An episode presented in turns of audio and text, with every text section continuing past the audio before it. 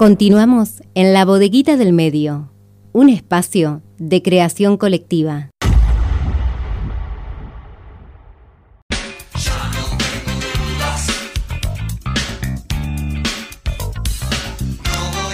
Continuamos en la bodeguita del medio hasta las 15 horas. Y ahora vamos a hablar de las noticias internacionales, de lo que está pasando en el mundo, pero especialmente al mes de asumir el nuevo presidente de los Estados Unidos. Para eso está del otro lado de la línea nuestra columnista de noticias internacionales. Estamos hablando de Ariana Forte. ¿Cómo te va, Ariana? Buen mediodía. Hola, buenas tardes. Buenas tardes. Buen mediodía para todos. ¿En qué lugar del mundo estás? No, estoy muy cerquita. Sigo acá en la provincia de Santa Fe, en Roldán. Ah, en Roldán. Y no visitó Rosario. todavía. ¿No viniste por acá? es que Rosario siempre estuvo cerca. Muy bien. Fito dice lo mismo. Exacto. Comentanos, bueno, las nuevas medidas en los Estados Unidos, cómo repercute en Europa, en los otros países de, del mundo. Sí, así como lo anticipabas, el primer mes que se cumple hoy, el primer mes del gobierno de Biden, sí. eh, inició, bueno, un ciclo político difícil, tras eh, bueno, el aluvión de decretos que se plantearon durante la última etapa en que estuvo Donald Trump y la primera etapa de él.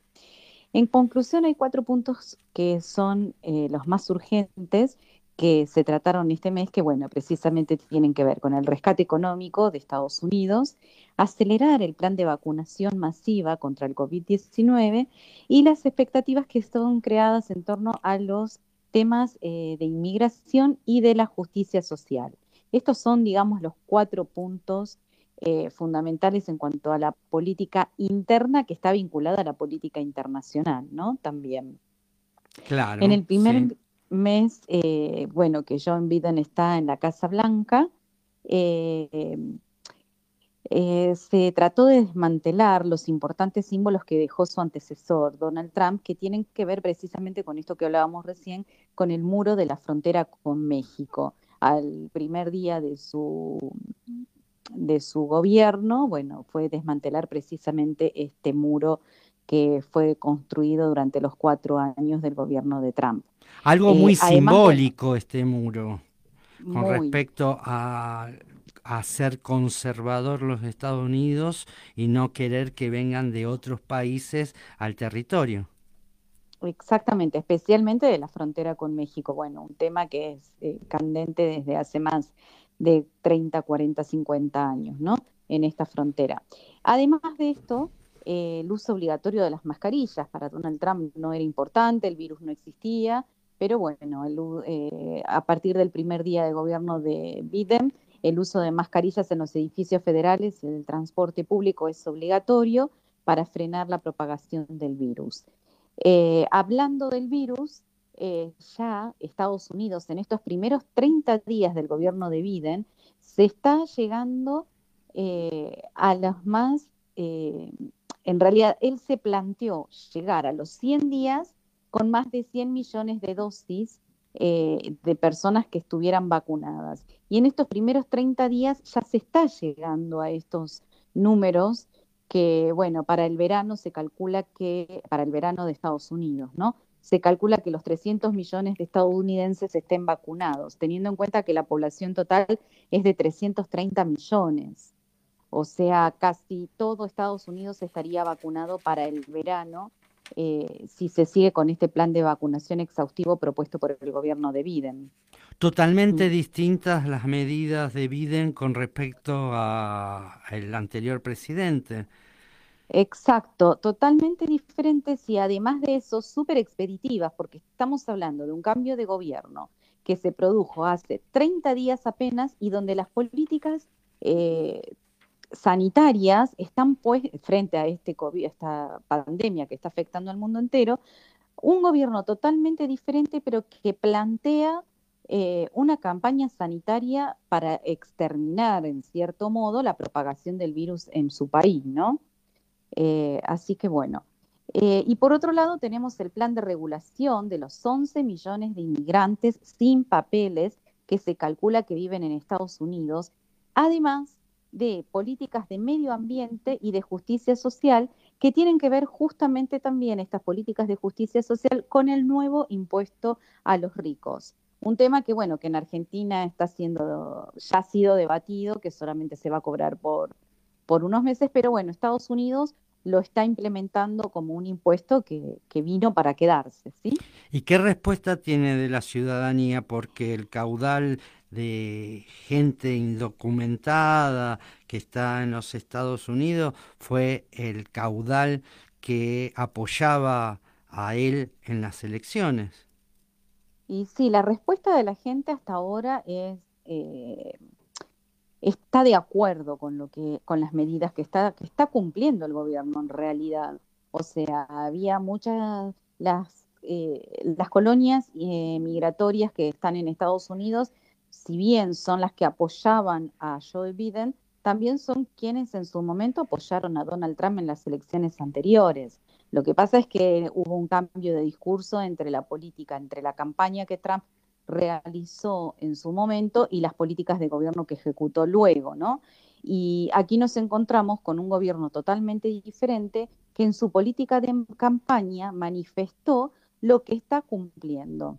Como por ejemplo, bueno, uno de los discursos de Joe Biden dijo que no iba a perdonar absolutamente a nadie que le faltara el respeto a, a otra persona dentro de su gobierno. Y entre bambalinas, este, uh, hubo un escándalo en estos 30 días que tienen que ver con, su subsecretario de prensa, con Joe Duclo, que, bueno, primero fue suspendido por lanzar una amenaza sexista a una periodista que, sacó a la luz una relación de, este secretario de prensa con otra periodista de un medio muy importante. Y el secretario de prensa insultó a la periodista que manifestaba su, su relación y bueno, primero fue suspendido y luego fue eh, solicitada su renuncia. O sea, Joe Biden evidentemente cumple con lo que dijo. Él dijo, no, no, no hay un pero que valga en cuanto a quien alguien le falte el respeto a otra persona, eh, y más si se trata de su equipo. Esto lo dijo en campaña y lo está cumpliendo, porque, bueno, precisamente con su subsecretario de prensa eh, no titubeó en absolutamente nada. Pero volviendo un poco más a la política interna que tiene que ver con estos 30 primeros días, pero que está vinculada a lo que sucede en el mundo, también eh, Estados Unidos, que forma eh, parte del G7, que es el G7, son siete naciones que están unidas eh, son Alemania, Italia, eh, Estados Unidos.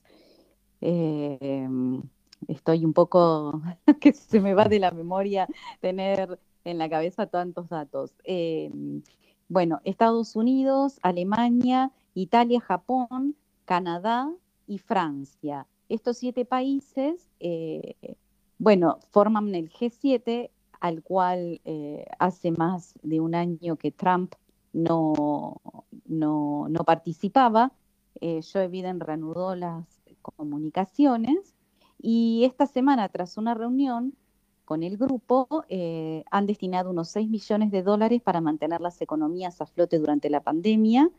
Eh, reiteraron el apoyo a los países más vulnerables a través de instituciones financieras internacionales y además se condenó el golpe de Estado militar ocurrido a principios de mes en Myanmar, eh, con, que bueno, en el cual se produjo la detención de un opositor ruso, Alexei, un opositor ruso para los Estados Unidos, ¿no? Esto que comenzó en una guerra fría hace más de 30 años, eh, bueno, continúa con una, digamos, una guerra fría también paralela a todo esto lo que está sucediendo en el mundo, ¿no? El opositor ruso Alexei Navalny. Y si queremos ubicar a Argentina en este contexto, en estos primeros 30 días de lo que se viene sucediendo en el gobierno de Estados Unidos, eh, podemos nombrar en este contexto que el crecimiento de China, eh, del gobierno de Beijing para ocupar espacios geopolíticos mediante la pesca, está, bueno, lo vimos en denuncias durante esta semana, en todo el sur argentino y en cómo se están expandiendo en el mundo los barcos chinos mediante la pesca. Por eso Biden anunció en el Pentágono que fue creada una task force para diseñar una estrategia de contención al creciente desafío de China de, bueno, de, ocupar estos espacios geopolíticos. Argentina no está al margen, eh, se puede comprobar en las reservas del Banco Central y el precio final de la vacuna Sinopharm y las misteriosas actividades espaciales que se están ocurriendo en la base militar que China desplegó en Neuquén. Esto es una publicación que salió esta semana en Infobae. Según el Pentágono de China, se consolida esta expansión de, de barcos pesqueros que viene desde el cuerno del África a Sudamérica a través del Indo-Pacífico. Eh, bueno, Estados Unidos, ¿qué hizo? Mandó un patrullero que se denomina el USCGGC, que es Stone, con presencia en el Atlántico Sur, y un submarino nuclear enviado por la Armada estadounidense. ¿En qué nos complica Argentina esta situación? Por un lado, el presidente de Argentina necesita a los Estados Unidos para cerrar la negociación con el Fondo Monetario Internacional y el Club de París, por todos los préstamos que, bueno, que tenemos pendientes que solicitó el presidente anterior, ¿no? Y a su vez debe obtener créditos blancos con organismos multilaterales que, bueno, siempre responden a la agenda política de la Casa Blanca. Y, por otro lado, esta relación que que tiene Argentina con China. Entonces, eh, bueno, nada, esto realmente pone a la Argentina en una situación, eh, digamos, no de conflicto, pero sí de tener que tomar medidas, a ver para quién vamos a terminar afianzando las relaciones. En Washington, mientras tanto, se espera para el 5 de mayo el viaje del presidente argentino a China y bueno, van a esperar eh, para tomar medidas en cuanto a resoluciones con Argentina luego del retorno del presidente Alberto Fernández de este viaje que está, que está programado para mayo. Gracias Ariana por esta información, muy completo informe. Y bueno, te, nos encontramos en 15 días en la bodeguita del Medi. Si estás antes de los 15 días por Rosario, nos encontramos para tomar un café. Exactamente, en 15 días y con un tema que tiene que ver con la mujer en el mundo. Ah, interesante. Ya lo agendamos. Ya nos anticipamos. Ahí está. Buen fin de semana. Ah, para todos muy bien, cuídense, uso de la máscara y distanciamiento social como siempre. Buenas tardes. Buenas tardes. Pasó por la bodeguita del medio Ariana Forte con su informe internacional al mes de asumir el nuevo presidente de los Estados Unidos. Ahora continuamos con rock turco desde Turquía traemos rock eh, dedicado, bueno, a Ariana que vive en Turquía. Vamos a la música.